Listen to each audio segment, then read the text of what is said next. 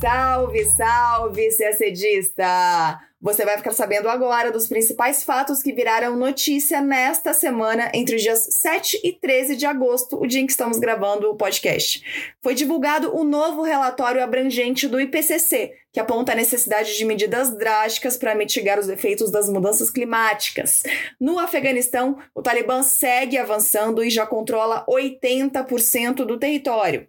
O conflito no Tigre, no norte da Etiópia, se agrava e se espalha pelas regiões vizinhas. Falamos também de dois casos de espionagem que viraram notícia esta semana. Um deles, a prisão de um britânico, deixa ainda mais tensas as relações entre Alemanha e Rússia. E o outro, a condenação de um canadense pela justiça chinesa, é considerado uma represália da China contra o Canadá. E os detalhes e o contexto da cúpula sobre a democracia que os Estados Unidos vão organizar. Tudo isso você acompanha agora no nosso podcast.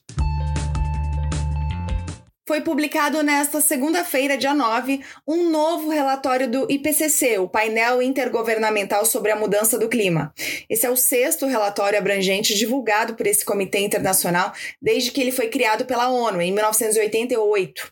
O relatório aponta que a temperatura média do planeta aumentou 1,09 graus Celsius só na última década, entre 2011 e 2020. E é possível que quase todo esse aumento, mais especificamente 1,07 graus Celsius, tenha sido causado por ações humanas. Foi a primeira vez que o IPCC quantificou o impacto humano no aquecimento global. O comitê afirmou que não há dúvidas de que a influência humana aqueceu a atmosfera, o oceano e a terra em atividades como o desmatamento e a queima de combustíveis fósseis.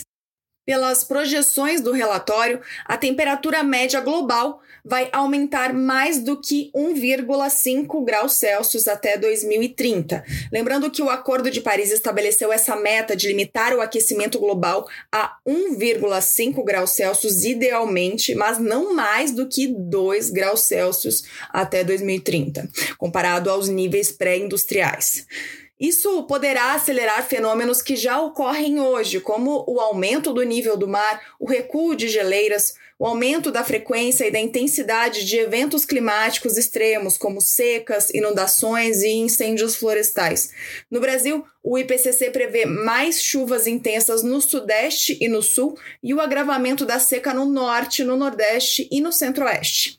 Para o relatório, as NDCs não são suficientes para reduzir o nível de gás carbônico na atmosfera no curto prazo.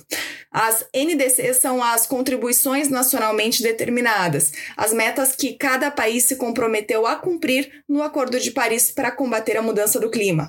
Segundo o IPCC, se os países não se comprometerem com metas mais ambiciosas, as metas das NDCs só farão o nível de gás carbônico diminuir na atmosfera a partir de 2050.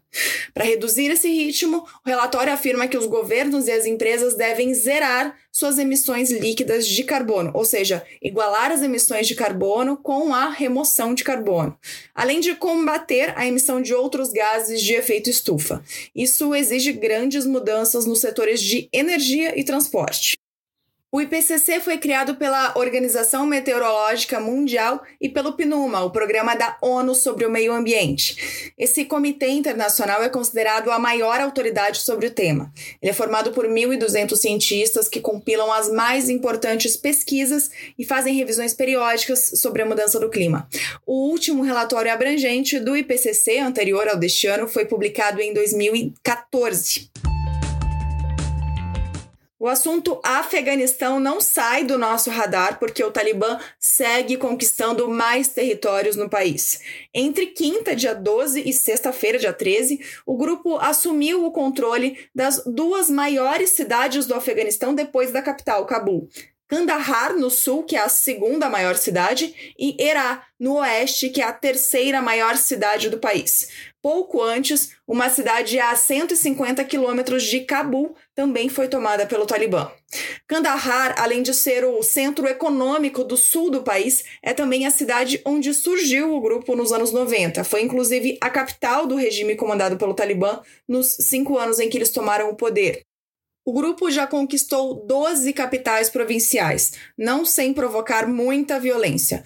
O Ministério das Relações Exteriores afegão afirma que estão morrendo entre 300 e 400 soldados todos os dias nos combates. No começo da semana, a Unicef, o Fundo das Nações Unidas para a Infância, disse que ao menos 27 crianças foram mortas e 136 ficaram feridas em apenas três províncias no intervalo de três dias. Agora, o Talibã já controla cerca de 80% de todo o território afegão, segundo informações do próprio governo. De acordo com fontes ouvidas pelo jornal The New York Times, os Estados Unidos já prevêem o colapso de Cabul em um mês e estão preparando a retirada de cidadãos norte-americanos no país, inclusive militares e funcionários da embaixada. O governo afegão propôs ao Talibã uma distribuição de poder em troca do fim da violência. As informações são de um dos negociadores do executivo em Doha, onde ainda ocorrem as tratativas de paz entre governo e Talibã que foram iniciadas em setembro do ano passado.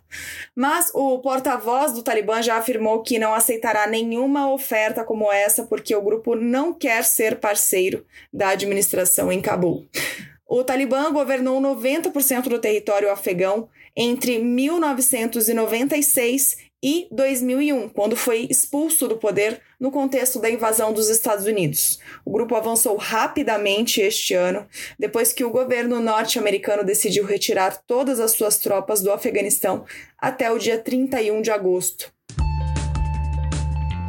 Outra região que segue sendo palco de confrontos violentos é a região do Tigré, no norte da Etiópia. O conflito se espalhou nas últimas semanas para duas regiões vizinhas, e nesta terça-feira, dia 3, o primeiro-ministro da Etiópia, Abiy Ahmed, pediu a todos os etíopes saudáveis e adultos que se juntem às Forças Armadas. Os confrontos começaram em novembro do ano passado, quando o primeiro-ministro Abiy Ahmed iniciou uma ofensiva militar contra a Frente de Libertação dos Povos do Tigré, um partido nacionalista que governa a região. Ahmed justificou o ataque na época dizendo que foi uma resposta a um outro ataque a duas bases do exército etíope, que, segundo o primeiro-ministro, foi executado pelas autoridades do Tigré. A Frente de Libertação dos Povos do Tigré reclama que o grupo tem sido marginalizado da tomada de decisões desde que Abiy Ahmed assumiu o cargo de primeiro-ministro em 2018. Mas voltando aos conflitos recentes, em junho deste ano, Ahmed decretou um cessar-fogo unilateral alegando razões humanitárias e retirou soldados etíopes da região, o que só contribuiu para as forças do Tigre avançarem para as regiões vizinhas. Na semana passada, eles assumiram o controle da cidade de Lalibela, um patrimônio cultural da Unesco, onde ficam as famosas igrejas esculpidas na rocha. De acordo com estimativas da ONU, os conflitos já levaram 350 mil pessoas à beira da fome e milhões a abandonarem suas casas rumo a outros países, em especial o Sudão. Recentemente, o governo da Etiópia recusou uma oferta do Sudão de mediar um cessar-fogo do conflito no Tigré. Isso motivou o Sudão a chamar de volta o seu embaixador que representava o país na Etiópia. Vamos falar agora sobre relações Alemanha-Rússia. Na terça-feira, dia 10, a polícia alemã prendeu um britânico que trabalhava na embaixada de seu país em Berlim. Ele é suspeito de ter vendido documentos sigilosos ao serviço de inteligência russo. O preso, identificado apenas como David, foi detido em Potsdam, nos arredores de Berlim. Segundo a promotoria alemã, há fortes suspeitas de que o investigado venha trabalhando para os russos desde novembro do ano passado. Segundo a imprensa alemã, o homem repassou aos russos documentos com informações sobre as ações de contra-terrorismo do Reino Unido. O Ministério das Relações Exteriores da Alemanha afirmou nesta quarta que espionagem de um país aliado em solo alemão é inaceitável e que acompanhará as investigações de perto. Na Alemanha, há uma série de casos de espionagem atribuídos à Rússia. No fim de junho, a justiça alemã anunciou a prisão de um cientista russo suspeito de repassar informações de uma universidade da Alemanha para Moscou. Além disso, o governo alemão já acusou várias vezes os russos de praticarem espionagem digital. O assunto ainda é espionagem, agora no contexto das relações China-Canadá. Na quarta-feira, dia 11, um tribunal chinês condenou o canadense Michael Spavor a 11 anos de prisão. Spavor foi declarado culpado de espionagem e de roubar segredos de Estado, segundo o tribunal chinês. Ele será banido da China após o cumprimento da pena. Entidades ocidentais acreditam que a condenação pode ter sido motivada por uma represália política. Isso porque Spavor foi detido em 2018, dias depois que o governo canadense prendeu uma executiva da empresa chinesa de tecnologia Huawei. Meng Wanzhou, a diretora financeira da Huawei e filha do fundador da empresa, foi presa em Vancouver, no Canadá, sob a acusação de ter mentido para o braço do banco britânico HSBC em Hong Kong sobre possíveis negociações com o Irã, o que viola as sanções comerciais impostas pelos Estados Unidos. As coincidências entre a influência da Huawei na justiça chinesa ficaram ainda mais explícitas, já que Meng deve comparecer a um tribunal canadense nos próximos dias para a última série de audiências que devem decidir se a diretora financeira da Huawei será extraditada aos Estados Unidos.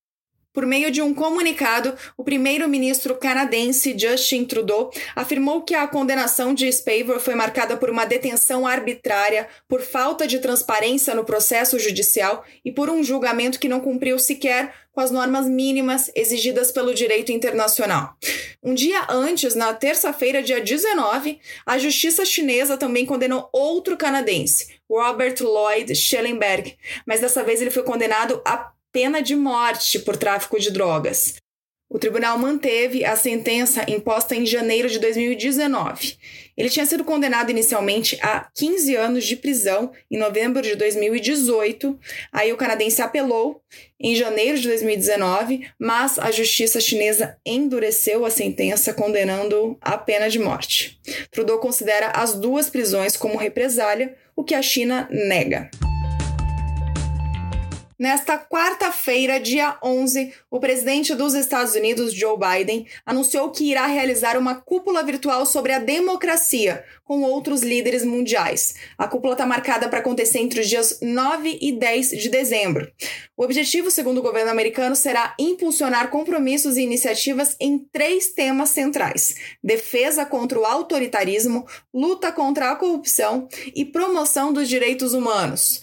A Casa Branca afirmou que a cúpula reunirá também representantes da sociedade civil, do setor privado e de entidades filantrópicas, e ainda não especificou quais líderes de países serão convidados.